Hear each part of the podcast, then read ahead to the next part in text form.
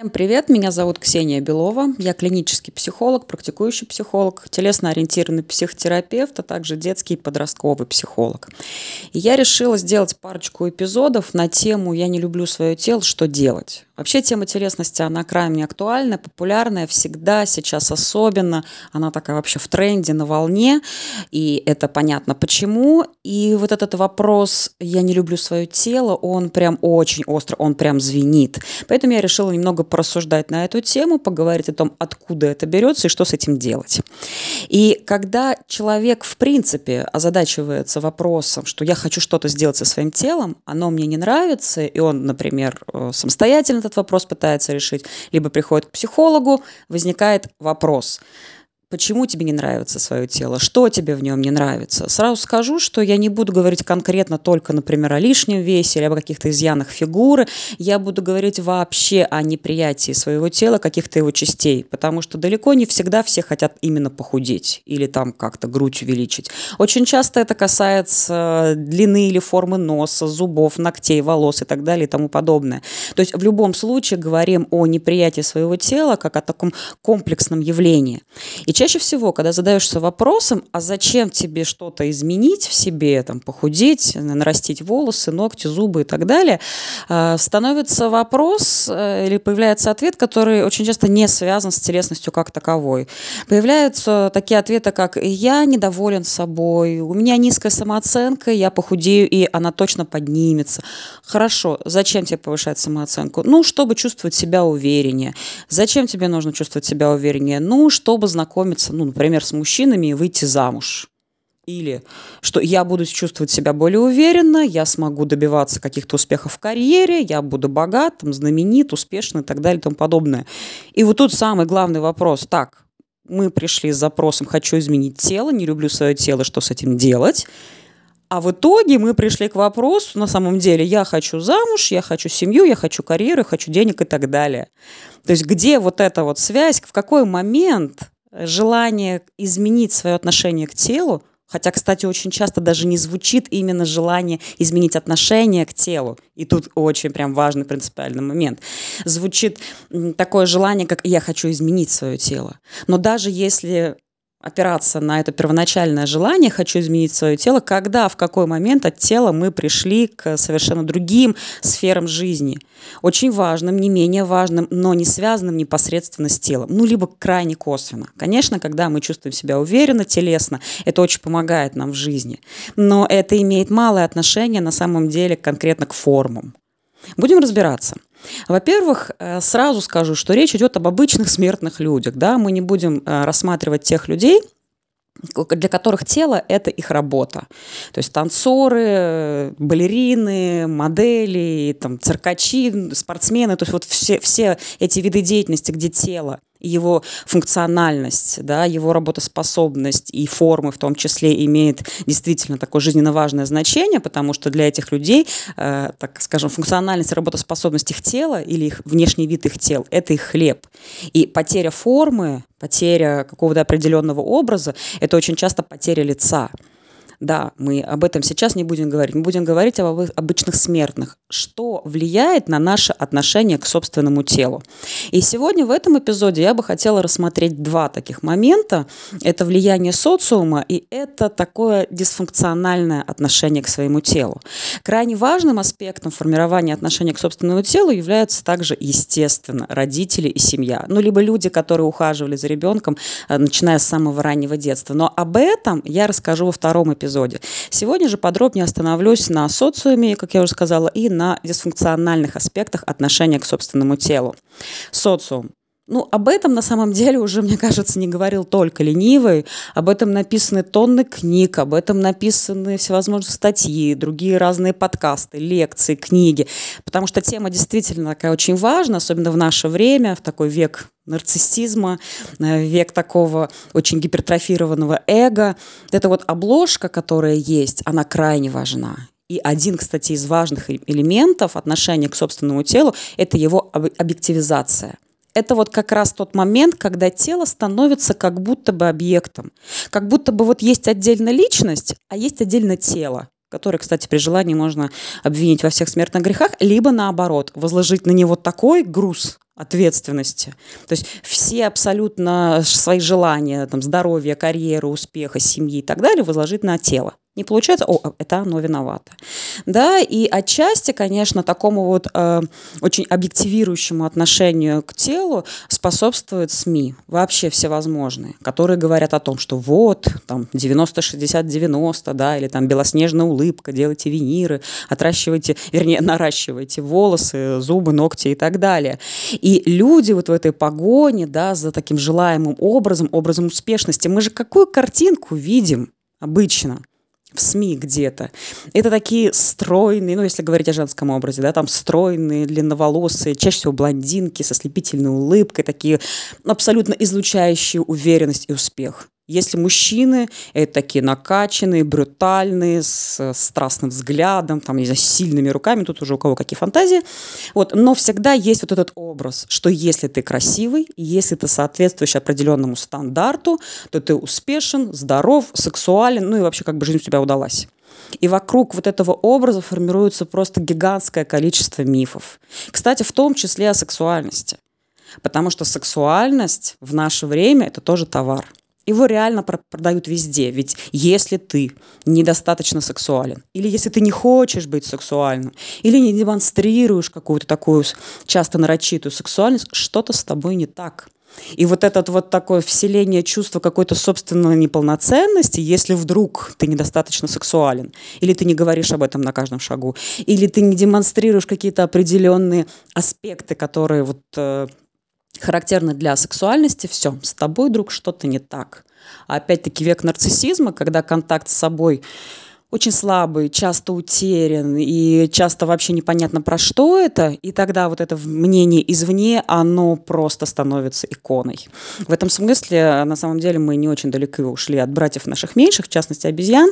Ну, вообще, надо сказать, что очень много всевозможных экспериментов в науке, когда пытаются изучить поведение человеческое, какие-то его аспекты, очень часто, конечно, проходят на обезьянах, либо на мышах особенно если это неэтично, например, проводить реально вживую на людях. Так вот, а, был эксперимент с обезьянами, было две группы обезьян. Одни обезьяны, которые всю жизнь прожили в тепличных условиях и не знали, что такое змея. И их соратники, которые знали, что такое змея, они совершенно по-разному реагировали на это животное.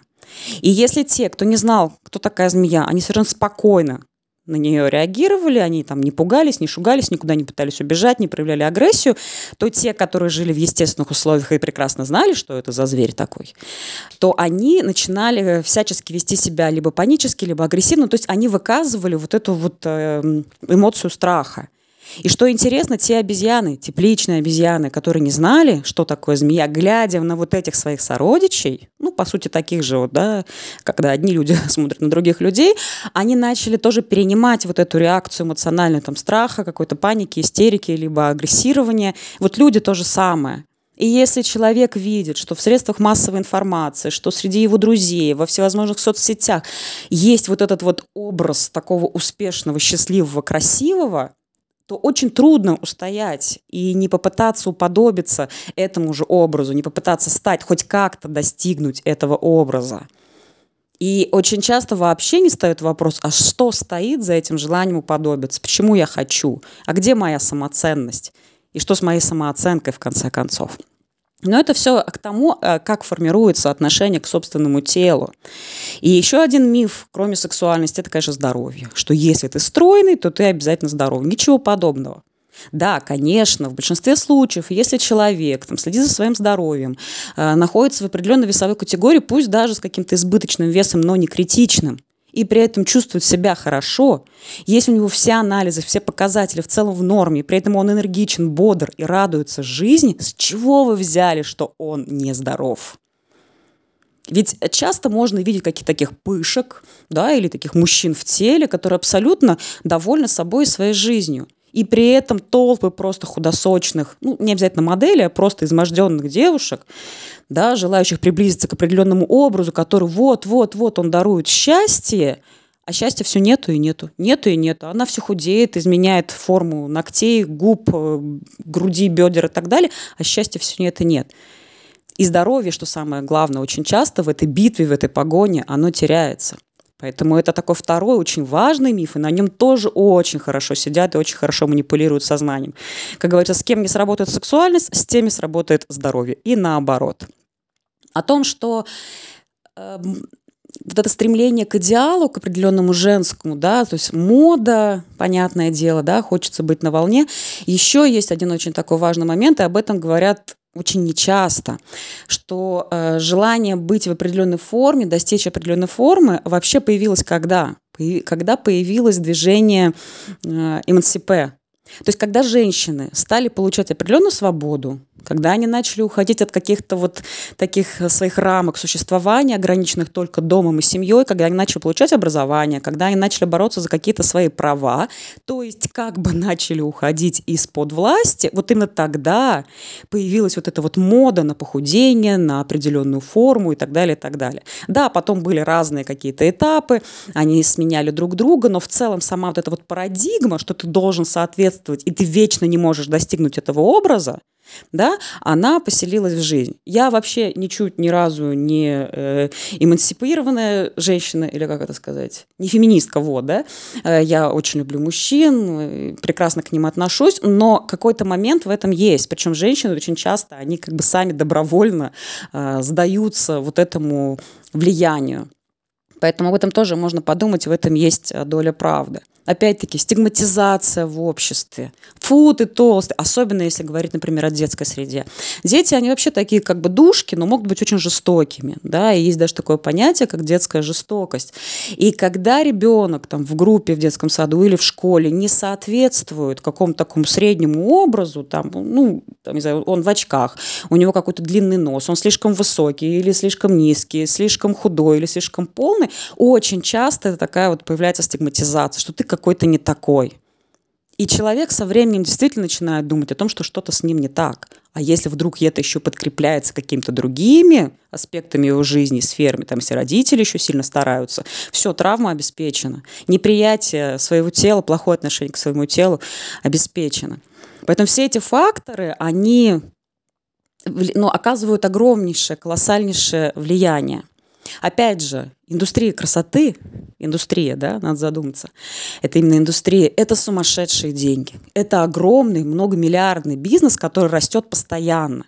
И даже несмотря на какие-то там движения, связанные с бодипозитивом, там, с принятием своего тела, хорошо, не играем мы на весе, мы сыграем там на улыбке, да, не сыграем на улыбке, значит, на волосах, на коже и так далее, и так далее. На вечной молодости это тоже отдельная тема, но я, наверное, поговорю о ней в следующий раз, рассмотрю э, с точки зрения э, образа тела женщины в разные ее периоды, то есть как э, этот образ тела, он формируется, видоизменяется и с какими сложностями женщины сталкиваются. Так вот, вот это вот неприятие возраста своего, каких-то естественных изменений, желание быть вечно молодой, не всегда пьяный, но вечно юный, да, это вот тоже прям такое кричащее что-то, такое прям в духе времени. И все вот это вместе, казалось бы, наносное, э, не свое, чье-то ложное, чужое, в итоге оказывает колоссальнейшее влияние на то, как мы ощущаем себя в собственном теле, и вообще ощущаем ли, как мы к нему относимся, принимаем его, нравится оно нам или нет, пытаемся ли мы его изменить, и что мы на него навешиваем. То есть это прям огромный-огромный блок.